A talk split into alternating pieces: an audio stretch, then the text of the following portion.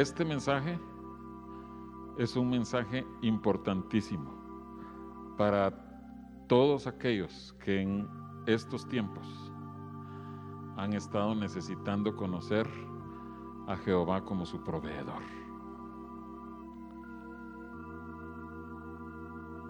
Ustedes no tienen ni idea, ni se imaginan de cómo esta palabra es una palabra que está hablando directamente a corazones.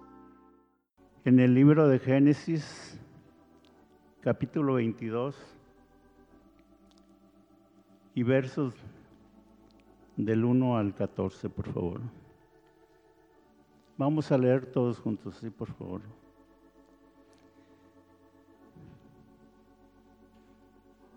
Aconteció después de estas cosas que probó Dios Abraham. Y le dijo, Abraham, y él respondió, heme aquí. Todos podemos oír la voz de Dios, hermanos. Abraham tenía la experiencia de oír todas, todos los días la voz de Dios. Nuestro padre Abraham era guiado todos los días por Dios y él sabía cuando le estaba hablando. E inmediatamente él respondía, heme aquí, Señor. Creo que es un ejemplo muy claro para cada uno de nosotros, hermanos, que debemos responderle así a Dios. Inmediatamente que nos habla, nosotros podemos obedecerle. Heme aquí, Señor. ¿Qué es lo que quieres que haga?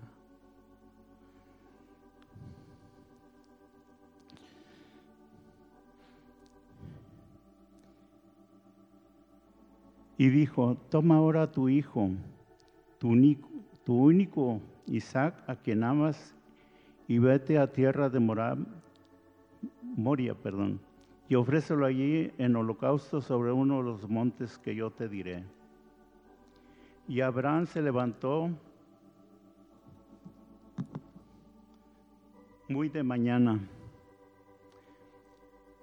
Heme aquí, Señor, pero también obedeció, ¿verdad? Él inmediatamente fue obediente a Dios, se levantó muy de mañana y fue a donde Dios le indicaba que fuera. Y enarboló su asno y tomó consigo dos siervos suyos, a Isaac su hijo, y cortó leña para el holocausto, y se levantó y fue al lugar que Dios le dijo. Al tercer día alzó Abraham sus ojos y vio el lugar de lejos. Entonces dijo Abraham a sus siervos, esperad aquí con el asno, y yo y el muchacho iremos hasta allí, adoraremos y volveremos a vosotros. Qué seguridad y qué confianza, hermano. Dios le estaba pidiendo que le ofrecieran el holocausto a su hijo y él, nosotros volveremos. ¿Cómo? Tanta confianza había en nuestro padre Abraham que dijo, nosotros volveremos. Conocía a Dios, era su amigo.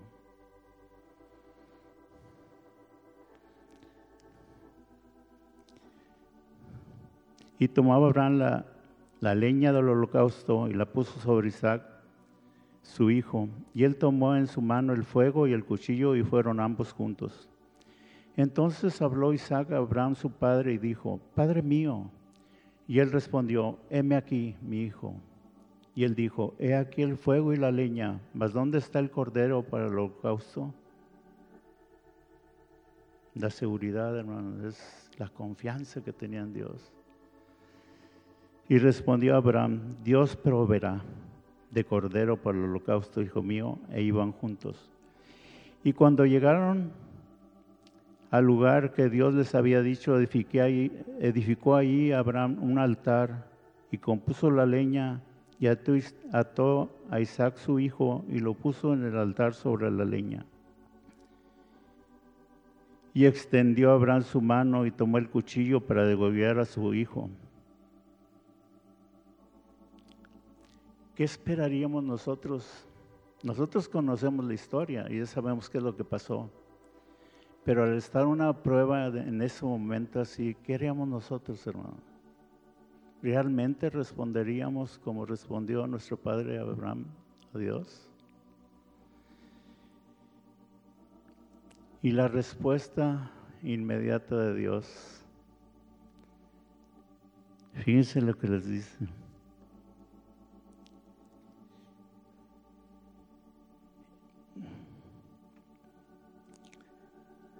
Y extendiendo su mano y tomó el cuchillo para ver a su hijo. Entonces el ángel de Jehová le dio voces desde el cielo y dijo, Abraham, Abraham. Y él respondió, heme aquí.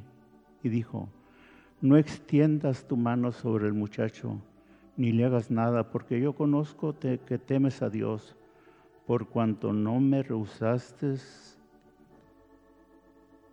tu hijo, tu único. Y entonces alzó Abraham sus ojos y miró, y aquí a sus espaldas un carnero trabado en un zarzal por sus cuernos. Y fue Abraham y tomó el carnero y lo ofreció en holocausto en el lugar de su hijo. Y llamó a Abraham el nombre de aquel lugar, Jehová proveerá.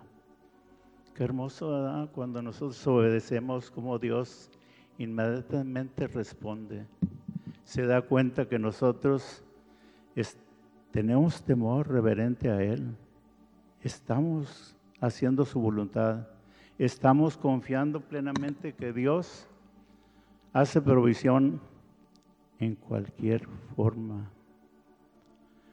No importa que no, no conozcamos cómo Dios va a hacer las cosas, pero Él va a responder siempre, hermano. La vida de nuestro padre Abraham se encuentra en el libro de Génesis, desde el versículo,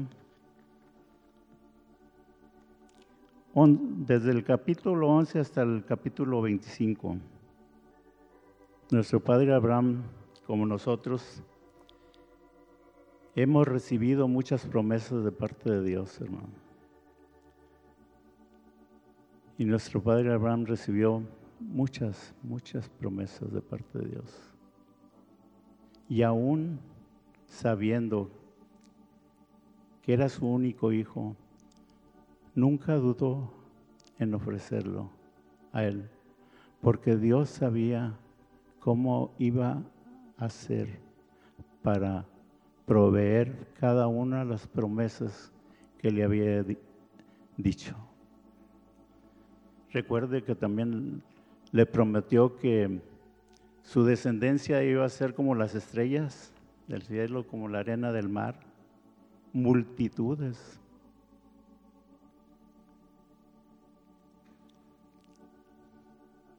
Tal vez en nuestro corazón y en nuestra mente hubiera pasado, ¿y cómo le voy a hacer si voy a degollar a mi hijo para ofrecérselo a él? Pero él no dudó, él dijo, él proveerá. Estaba seguro que Él iba a proveer. De alguna forma, de alguna cosa milagrosa, Él iba a proveer lo necesario para que Abraham fuera lo que, lo que Él quería que fuera. ¿Cómo amaba nuestro padre Abraham a Dios? Yo estoy plenamente convencido y seguro que lo amaba. Como dice Marcos 12:30. En, en la Biblia, en Marcos 12:30 dice que Abraham lo amaba con todo su corazón. El amar a Dios con todo su corazón es en un mensaje que recibí dicen que son las palabras que uno le habla a Dios, las oraciones. Porque, como dice el proverbio, de la abundancia del corazón habla la boca. Entonces, seguramente nuestro Padre Abraham amaba con ruegos, clamores, súplicas y oraciones a nuestro Dios. Entonces con todo su corazón,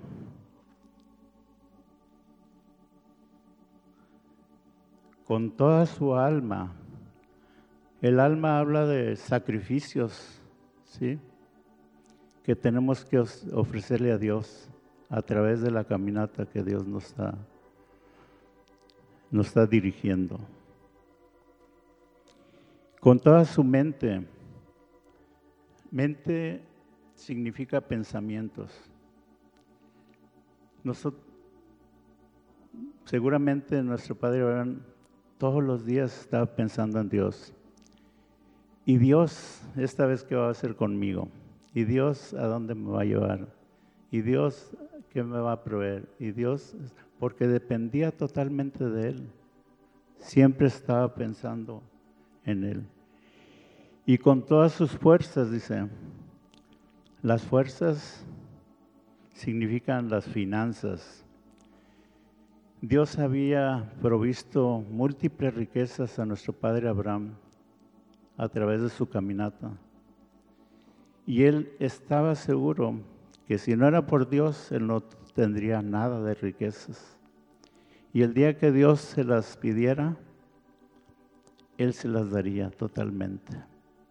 No como el, como el joven rico que dijo, no Señor, no puedo. No puedo dar todas las riquezas que he juntado a través de mi vida dárselo a los pobres y seguirte. Pero nuestro padre Abraham no dudó en su corazón y él estaba dispuesto. Es una de las cosas más maravillosas que yo puedo ver en este pasaje, de que él dependía totalmente de él. Sabía que si no proveía a Dios, él sabía por qué, y si, proveía en abundancia, sabía por qué también pero sabía que todas y cada una de las cosas que Dios le estaba dando a través de su caminata no eran de él. ¿Sí? Muchos de nosotros nos aferramos a todas las cosas que tenemos sabiendo que son de Dios. Nuestros hijos son de Dios, nuestra esposa es de Dios, nuestras finanzas son de Dios, nuestro carro es de Dios, nuestro todo, nuestro hogar, nuestra casa, todo, todo, todos nuestros seres de Dios. El día que nos llame su presencia es la voluntad de Dios, o sea.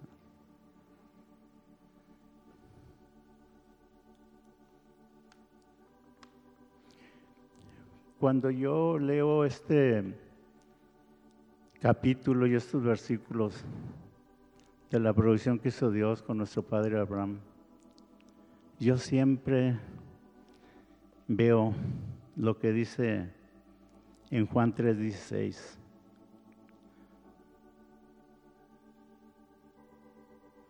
Tú no tuviste ninguna duda de ofrecerme a tu hijo, porque en el plan de Dios, antes de la fundación del mundo, ya había decidido ofrecernos a su hijo para la paga del pecado de nosotros y para salvación de nuestras almas. Él ya había hecho una provisión. Cuando Dios cayó en el huerto del Edén y pecó, él ya lo sabía. En su plan ya estaba decidido que era poder, para poder rescatarlos iba a tener que dar a su hijo para perdón de nuestros pecados. Ahora les quiero dar un testimonio algo largo, pero yo pienso que es una edificación por la provisión que Dios ha hecho en mi vida. Una experiencia vivida que yo pienso que todos y cada uno de nosotros tenemos que experimentar alguna vez de una forma o de otra, vamos a tener que experimentar esas pruebas. Pero Dios quiere nada más saber qué es lo que hay en nuestro corazón, hermanos. ¿Cómo podemos responder a Él? Si realmente podemos responder como nuestro padre Abraham respondió. Si realmente podemos obedecer como nuestro padre Abraham obedeció si realmente no, no dudemos en hacer las cosas que Dios nos pida y confiemos plenamente que Él proveerá de alguna forma inexplicable, porque Dios se mueve en nuestras vidas en una forma maravillosa, hermanos. Todos los días de nuestra vida nosotros estamos viendo continuamente cómo se mueve Dios en nuestras vidas. Todos ustedes, hermanos, y la mayoría de ustedes ya saben que yo tengo una profesión que es la medicina y tengo una especialidad en radiología y otra subespecialidad dentro del ramo de la radiología también. Y en lo que tengo en mi profesión, Dios me ha dado la oportunidad de servirle a Él y de servirle a mi prójimo. Con gusto y agrado en mi corazón lo he hecho a través de toda mi vida. Yo desde niño quería estudiar medicina. Cuando me preguntó mi mamá que qué iba a hacer pues prácticamente cuando tenía 8 o 9 años, dije yo, yo quiero ser doctor. ¿Pero por qué? Pues para, ayudar a la gente y para curarla. Cuando terminé mi primaria, me preguntó nuevamente, ¿y qué vas a estudiar después de la primaria? ¿Quieres estudiar la secundaria para irme a la preparatoria e irme a la universidad? Y mamá, mi mamá no me dejó, me dijo, no, no, no. Tú primero vas a estudiar una carrera corta de contador privado y ya después que me traigas el certificado de tu de ese estudio, entonces ya tú haces lo que tú quieras. Está bien, mamá, yo obedecí. Y me metió a una academia y yo con gusto fui para cumplirle lo que ella me había dicho que Pero yo no me quedé tranquilo, ¿verdad? En la noche fui, me inscribí a la secundaria, hice las dos carreras juntas. Y mi mamá y mi papá se dieron cuenta y me dijo, ¿vas a poder con las dos? No, sí. Yo quiero cumplir lo que me pide mi mamá y quiero cumplir también lo que deseo yo. Y gracias a Dios lo hice, hermano. Dios, a través de mi profesión, se movía en forma maravillosa continuamente, hermano. Yo nunca, de veras, nunca tuve que pedir un aumento de salario en mis trabajos. Nunca. De una manera de una forma u otra, Dios se movía en mi vida y Él hacía la provisión necesaria para lo que yo necesitaba. Yo nunca exigí un salario, ellos me lo ponían. Cuando empecé aquí a trabajar, ¿cuánto me van a pagar? Tanto, ok, Ya veían mi trabajo y todo, y entonces, sin yo tener necesidad de decirle, aumenteme algo, ellos veían mi trabajo y ellos me aumentaban. Y siempre a través de esa profesión Dios ha provisto todo lo necesario para mi vida y para mi familia. Siempre, nunca nos ha faltado nada. Jamás hemos tenido necesidad de pedir y jamás hemos tenido ninguna deuda pendiente. Gracias a Dios. Gracias a Dios. El día último de marzo, y oí la voz de Dios. Y ese mismo día fui despedido de mi trabajo. Y Dios me decía, Francisco, yo te amo mucho, pero tienes que dejar de trabajar, porque tú me dijiste, cuando Dios desea, yo ya tengo 76 años, hermano, me decían, ¿cuándo vas a dejar de trabajar? Cuando Dios lo pida. Y el día último del mes de marzo de este año, Dios me dijo, ¿sabes qué, Francisco? vas a dejar de trabajar. Yo no quiero que trabajes. Yo voy a hacer una provisión para ti.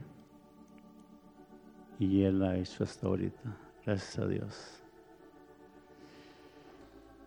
Si yo obedecí confiadamente a su palabra, o sea, respondí inmediatamente, sí Señor, yo te voy a obedecer a ti. Yo no quiero hacer mi voluntad, yo quiero hacer tu voluntad. Quiero estar bajo tu cuidado, bajo tu protección, bajo tu ayuda. Yo quiero que tú me guíes, Señor, a lo que tú quieras hacer conmigo. Yo no quiero mover mi brazo de carne para hacer lo que yo quiera.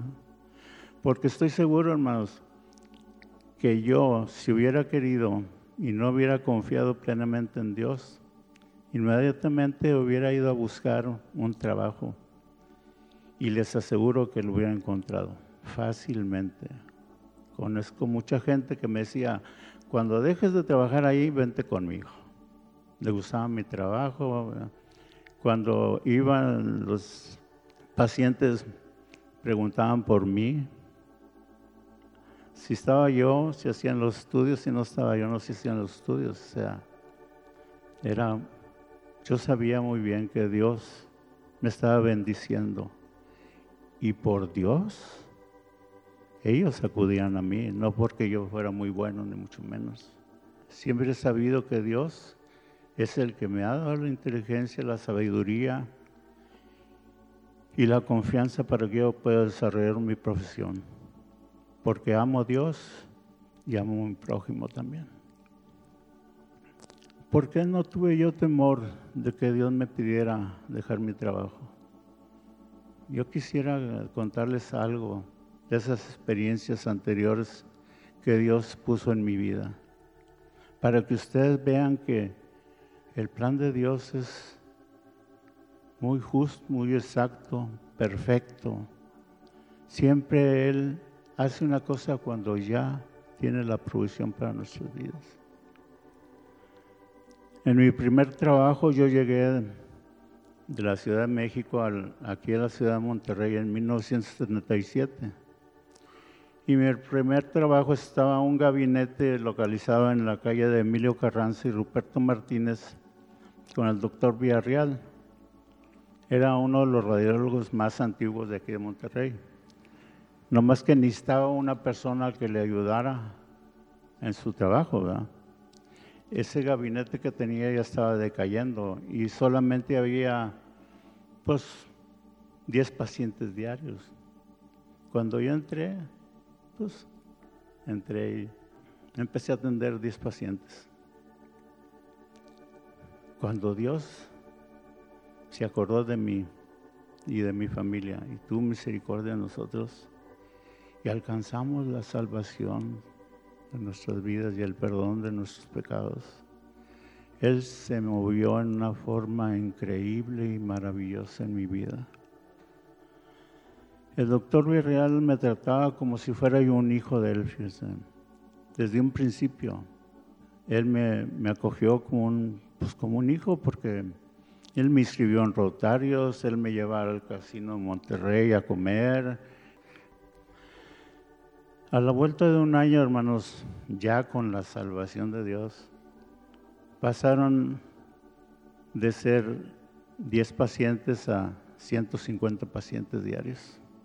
Era la bendición de Dios, o sea, no era yo yo vi que en ese momento Dios me estaba bendiciendo mucho y bendiciendo al gabinete a través de mi vida porque yo me di cuenta que obtenía sabiduría, inteligencia y discernimiento para hacer la voluntad de Dios, pero también para atender a los pacientes que Dios me mandaba a ese lugar. Fue una cosa de veras hermosa, hermanos, hermosa. Y allí fue cuando experimenté los primeros milagros de Dios. Dios se movió de tal manera, hermanos, que un día que yo estaba trabajando y viendo al doctor Villarreal que el gabinete iba prosperando muchísimo, me dijo, Francisco, ven, quiero enseñarte algo. Dígame, doctor. ven, vamos aquí al estacionamiento. ¿Qué te parece esta camionetita que acabo de comprar? Ay, doctor, qué bonita, de veras, qué bonita. No, hombre, se va a dar un lujo estrenándola. No, dice, es para ti. ¿Cómo? Si yo tengo mi carro de agencia, ahí está. No, pero yo quiero regalarte este carro. El carro ese se lo puedes dar a tus hijos o a, tu esposa, lo puedes vender lo que tú quieras, pero yo, quiero regalarte esta camioneta. Nuevecita de la agencia había llegado el señor de la agencia y traía los papeles en mano con la factura a mi nombre. Era la provisión de Dios. Esa fue mi primera experiencia. ¿Por qué creen que yo digo, sí, Él proveerá? Yo estoy seguro. No, nunca he dudado que Dios va a proveer en mi vida. Aún quitándome mi salario. Pero yo nunca, nunca confié en Él. Yo nunca he confiado en las riquezas. Nunca me he fijado si puedo tener una casa lujosa o algo. En primer lugar, las riquezas muchas veces nos pueden alejar de Dios. ¿sí? Si ponemos nuestro corazón en las riquezas, vamos a olvidar a Dios. Yo no quiero olvidarme de Él. Si vivimos en una casa rica, lujosa y muy, una mansión que digamos, pues sé que soy peregrino, que algún día me va a llamar Dios. Entonces tenemos que vivir como Dios nos pide que vivamos, hermano. Yo lo estoy haciendo porque Dios así lo ha puesto en mi vida. Ustedes tal vez de otra forma, ¿verdad? Pero no digo que son malas las riquezas, no digo que son las casas lujosas malas, sino que mejor quiero experimentar lo que dice el himno, prefiero a Cristo en mi corazón que tener riquezas. Yo prefiero a Cristo en mi corazón que todo el oro del mundo, hermano. Él me ha dado sabiduría, entendimiento, discernimiento para hacer su voluntad y cumplirla. Y con eso me basta, hermano, de veras. Es suficiente para mí. Yo no sé, cuando yo trabajaba no sabía si era suficiente mi dinero para mantenerme, pero sabía que cada vez que yo necesitaba algo, Él se movía de formas maravillosas para suplir mis necesidades, sin tener yo que decirle al, al patrón, oiga, fíjese que ya no tengo dinero, quiero que me aumente el sueldo, nada, nada. Dios siempre hizo la provisión necesaria para mi vida. Estando yo, fíjese, estando yo dentro del gabinete y el doctor Villarreal muy contento, su hija se casó con un radiólogo que se llama el doctor Arnoldo López. Ese doctor Arnoldo López era hijo de un amigo de mi papá que vivía en Matamoros. ¿Cómo, cómo Dios haciendo sus planes así? Entonces, cuando él, yo ya, pues nomás me dijo Arnoldo López del, y, su, y tu papá López Padrón, el doctor López Padrón. No, pues, bueno, pues nos hicimos muy amigos de él, me hice muy amigo de él, pero, pero, al tiempo que él quería ya, empezó a crecer el gabinete y todo, pero él quería hacer una cosa más grande, ¿me entiendes? Entonces lo que hizo fue querer asociarse con otro médico amigo de él que había estudiado la especialidad de la radiología. Y pues bueno, está bien, habló conmigo, ¿sabes qué, Francisco? Es que yo quiero asociarme con este, el doctor Johnson, para poner un gabinete grande y que yo voy a poner la mitad y él va a poner la mitad y pues conozco que tú no tienes lo suficiente para poder hacerte socio nosotros, pero pues yo te voy a liquidar y pues tú puedes conseguir otro trabajo. Está bien, no hay ningún problema. Ningún problema. Y menos conociendo a Dios, hermano. Así que no hay ningún problema, le digo. Resulta, hermanos, que yo me liquidaron. Yo todavía no tenía casa. Me liquidaron una semana, duré sin trabajar Pero inmediatamente que me liquidaron, yo no tenía caso. Fui y ya habíamos visto y planeado que íbamos a comprar una casa. Entonces fui directamente a las oficinas donde venden las casas y di el enganche de mi casa. Me quedé sin dinero. Así como me dio el cheque el doctor, así lo di yo de enganche la casa. Bueno, Dios proveerá. Entonces, este, lo maravilloso que se mueve Dios en nuestras vidas, hermano. A la semana me habla el doctor Villarreal. ¿Sabes qué, Francisco? Necesitamos hablar contigo. Ok, doctor, dígame. Ya fui al otro día con él. Queremos que te quedes nuevamente aquí en el gabinete. Oiga, doctor, pero si usted ya me liquidó, yo, yo ya gasté el dinero. No, mira, borrón y cuenta nueva. Haz de cuenta que no pasa nada. El doctor que se iba a asociar con el doctor Arnoldo López se asoció con otro médico y se quedó solo y ahora quiere que alguien le ayude. ¿Y qué más que tú que tienes experiencia para manejar este gabinete? Ay Dios, muchas gracias Señor, muchas gracias. Esto viene de ti, no es de otra cosa. Esa fue una de las provisiones. Fíjense, me dio el enganche para la casa, pero yo a la semana siguiente entré a trabajar como si nada y con el, ah, y aparte te vamos a aumentar del salario. Gracias, Señor, gracias. Qué, qué hermoso te mueves en mi vida. ¿Por qué creen que no dudé hoy que me dijeron, ¿sabes qué, Francisco? Ya no vas a trabajar. Gracias, Señor. Tú quieres hacer algo más en mi vida. Yo no quiero cerrar mi mano con lo que tengo. Quiero abrirla, Señor, para que tú pongas algo mejor que tú quieres proveer en mí. Bueno, pues seguí trabajando con él y todo. Luego sucedió que él tuvo un accidente automovilístico y falleció, el doctor Arnoldo López. Y entonces el doctor Villarreal ya quería retirarse y no había cómo, entonces este, le dio el mando a su hija del gabinete. Total, ella se asoció con un radiólogo nuevo y no nos dijo nada, nosotros eh, seguimos trabajando ahí. Pero él empezó a hacer cambios y cambios y cambios y en lugar de prosperar el gabinete iba decayendo, decayendo, decayendo. Bueno, hasta que hablé yo un día con el doctor Villarreal. ¿Sabe qué, doctor? No me gusta la forma de trabajar de este nuevo socio de, de su hija. Yo voy a, pues voy a buscar otro trabajo. Permítame nomás buscar otro trabajo y, y, me voy yo de aquí. Pues total, esa, esa semana yo tenía un congreso en, en Querétaro Total, en el Congreso me encontré a, uno de mis residentes que tenía yo en el Hospital 21 del Seguro Social. El doctor Quintanilla me habló, me dijo, oiga doctor, ¿está a gusto ahí donde está trabajando?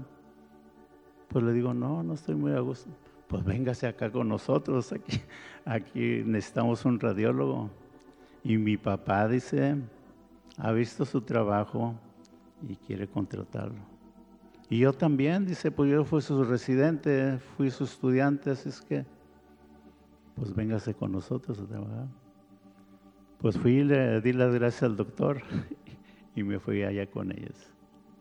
Ya ven la provisión de Dios, o sea, yo no estaba buscando trabajo en ese momento, yo estaba yendo a un curso de radiología aprender más de lo que yo sabía y era todo, pero yo no nunca busqué, dije yo, voy a ir a preguntar a ver dónde me contrata, no voy a ir a un hospital, no, no, no, no. Él solamente me dijo, ¿sabes qué? Mi papá está buscando un radiólogo y quiero, dices, tú estudiaste ahí donde él estudió y quiere que tú te vengas a trabajar con él. Y ya me fui a hablar con el doctor y me dijo, oye, pues ¿cuánto te están pagando aquí? Pues tanto. No, mira, nosotros te vamos a pagar más, ¿qué te parece? Sí, me parece bien. Me vengo a trabajar desde el lunes y ya. Otra provisión de Dios. Es la seguridad que Dios nos está dando, paso a paso nos está dando. Y ese doctor también me quiso mucho, mucho, mucho. Desde un principio vio mi trabajo, vio mi constancia de trabajar, de trabajar, de trabajar, de trabajar, de trabajar. De no faltar. Yo no faltaba ningún día, nomás en mis vacaciones. Mis hijas me decían, papá, si estás enfermo, ¿para qué vas a trabajar? Pide un día. No, yo voy a trabajar. Y Dios se movió en forma maravillosa. En, en todos los lugares que yo he estado, se movió en forma maravillosa. El doctor un día me dijo, ¿sabes qué, Francisco? Me está gustando tu trabajo, cómo lo haces, cómo lo ejecutas, cómo estamos prosperando y todo, pero quiero aumentarte de sueldo, y te voy a pagar un carro. Cada tres años tú vas a cambiar tu carro. Yo lo voy a pagar. O sea, no te voy a descontar de tu salario ningún, ningún dinero. Yo voy a proveer todos tus carros desde hoy en adelante. Y hermanos, cada tres años yo tengo un carro nuevo. ¿Pagado por mí? No pagado por Dios a través de los jefes que he tenido, ¿verdad? Él ha sido mi proveedor. Usa a las personas del mundo para proveer para sus hijos. De eso estoy muy seguro, hermanos. Nunca nos va a hacer falta nada mientras estemos bajo la cubierta de Dios siempre Él va a hacer provisión en nuestras vidas. ¿eh? Y hoy ya el último pago ya lo hicieron el día 15 de este, de este mes y Dios me sacó sin deudas de, del gabinete. Y como les digo, se mueve en forma tan, maravillosa Dios que hizo la provisión de que mis hijas encontraran trabajo mi hija Berenice no trabajaba ni mi hija Verónica, pero hace dos años mi hija Berenice, gracias a Dios, también, y por una hermana de aquí que tiene su trabajo. Después mi hija Verónica también fue llamada a trabajar. Mi hijo Saúl se salió de su empresa y está trabajando en, en mi casa y la provisión ha sido grande, o sea, no, tanto les digo que desde que yo me salí de trabajar y fui despedido, ellos han mantenido el hogar con sus salarios. Y todavía nos quedan, les queda a ellos para decirme, papá, ¿necesitas algo? Pídenos. Si necesitas algo, pídenos. Siendo yo el proveedor de la casa, tengo que humillarme. O sea, ¿por qué? Porque Dios así lo quiere. Dios quiere bendecir a mis hijos. ¿Por qué? Porque están honrando a su padre, ¿verdad? Dios quiere que yo reciba honra de, mis hijos y ellos están proveyendo para mí. Y es maravilloso, hermano, de veras confiar en Dios. No duden en ningún momento. Cualquiera que sea la prueba, por más difícil que sea, Dios proveerá, hermanos. Pueden levantarse, hermanos, por favor. Quiero que leamos para terminar el Salmo 23, hermanos. Dice, Jehová es mi pastor, nada me faltará. En lugares de delicados pastos me hará descansar. Junto a aguas de reposo me pastorará. Confortará mi alma me guiará por sendas de justicia por amor de su nombre. Aunque ande en valle de sombra de muerte, no temeré mal alguno, porque tú estarás conmigo. Tu vara y tu callado me infundirán aliento. Aderezas mesa delante de mí en presencia de mis angustiadores. Unges mi cabeza con aceite, mi copa está rebosando. Ciertamente el bien y la misericordia seguirán todos los días de mi vida y en la casa de Jehová moraré por largos días. Amén, hermano. Dios les bendiga, hermano.